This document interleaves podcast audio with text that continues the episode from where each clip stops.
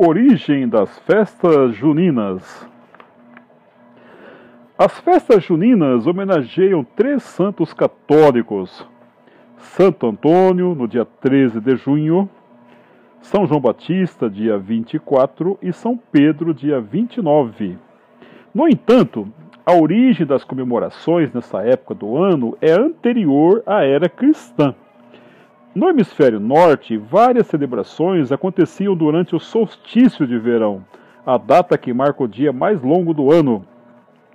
Lá na parte de cima do globo, o solstício de verão acontece nos dias 21 ou 22 de junho. Vários povos da antiguidade aproveitavam a ocasião para organizar rituais em que pediam fartura das colheitas. Celtas, nórdicos, egípcios, hebreus. Na Europa, os cultos à fertilidade em junho foram reproduzidos até por volta do século X. Como a igreja não conseguia combatê-los, decidiu cristianizá-los, instituindo dias de homenagens aos três santos no mesmo mês, diz a antropóloga Lúcia Helena Rangel da Pontífice Universidade Católica de São Paulo, a PUC. O curioso é que os índios que habitavam o Brasil, antes da chegada dos portugueses, também faziam rituais importantes em junho. Eles tinham várias celebrações ligadas à agricultura, com cantos, danças e muita comida. Com a chegada dos jesuítas portugueses, os costumes indígenas e o caráter religioso dos festejos juninos se fundiram. É por isso que as festas tanto celebram os santos católicos como oferecem uma variedade de pratos feitos com alimentos típicos dos nativos. Já a valorização da vida caipira nessas comemorações reflete a organização da sociedade brasileira até meados do século XX, quando 70% da população vivia no campo. Hoje, as grandes festas juninas se concentram no Nordeste, com destaque para as cidades de Caruaru, Pernambuco e Campina Grande, Paraíba.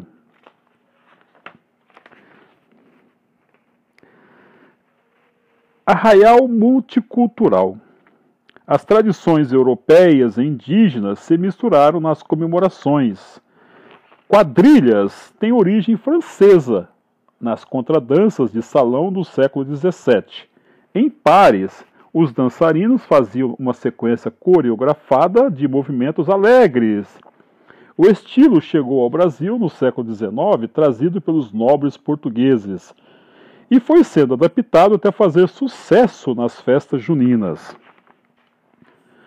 O recado da, da, da fogueira.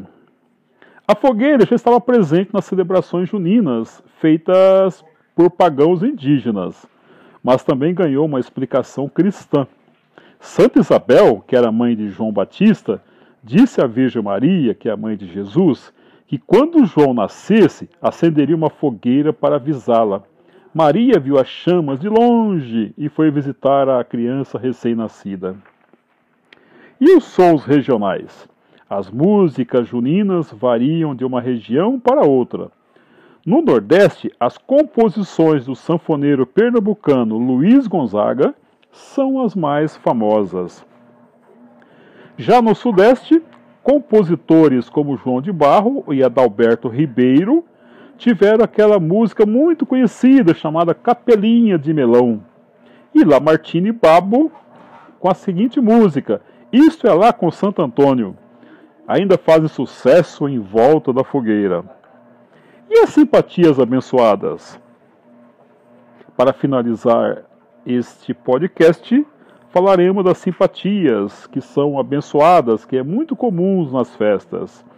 Os três santos homenageados em junho, Santo Antônio, São João Batista e São Pedro, inspiram não só novenas e rezas, como também várias simpatias. Um grande abraço.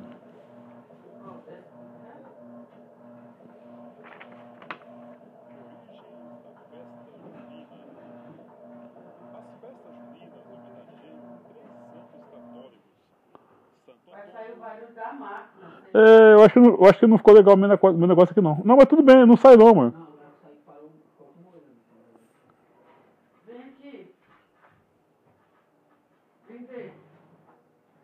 Oi, amor, já vou.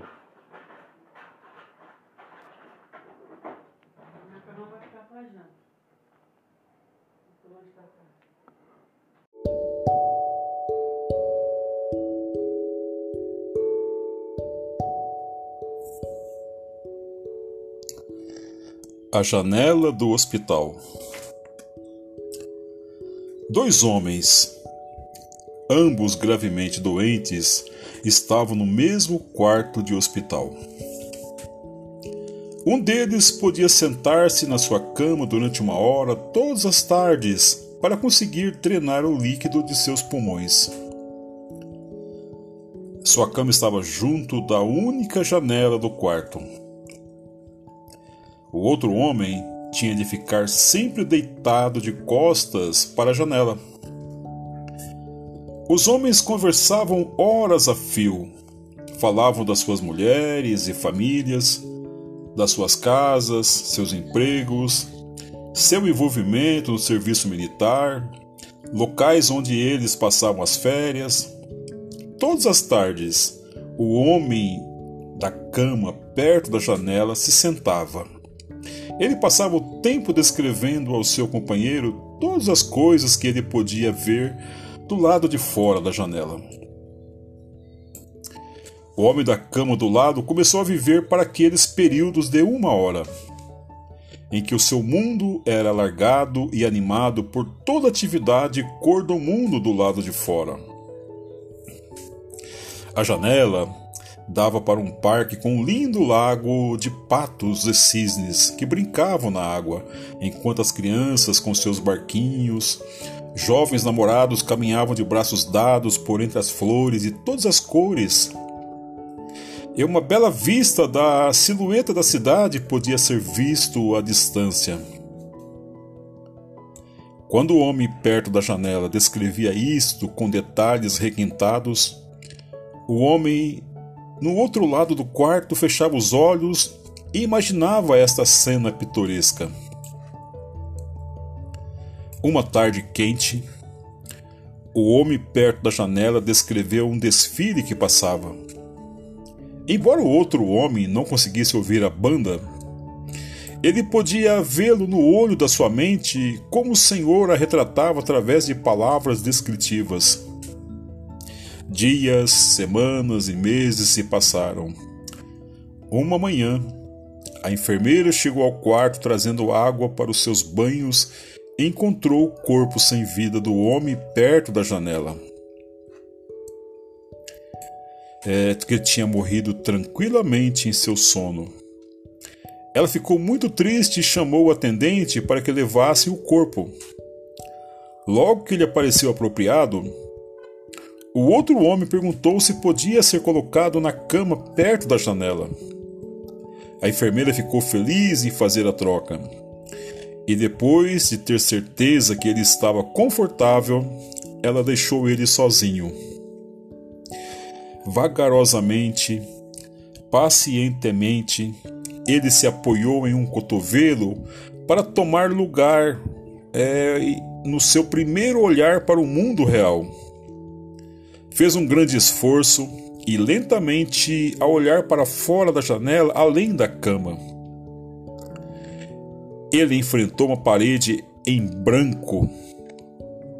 O homem perguntou à enfermeira o que poderia ter levado o seu companheiro falecido, que tinha descrito coisas tão maravilhosas fora dessa janela.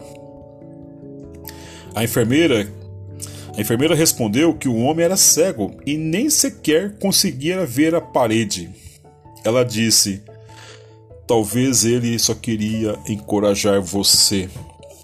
Autor desconhecido. Moral da história: Há uma felicidade tremenda em fazer os outros felizes, apesar dos nossos próprios problemas. A dor partilhada é metade da tristeza mas a felicidade, quando partilhada, é dobrada.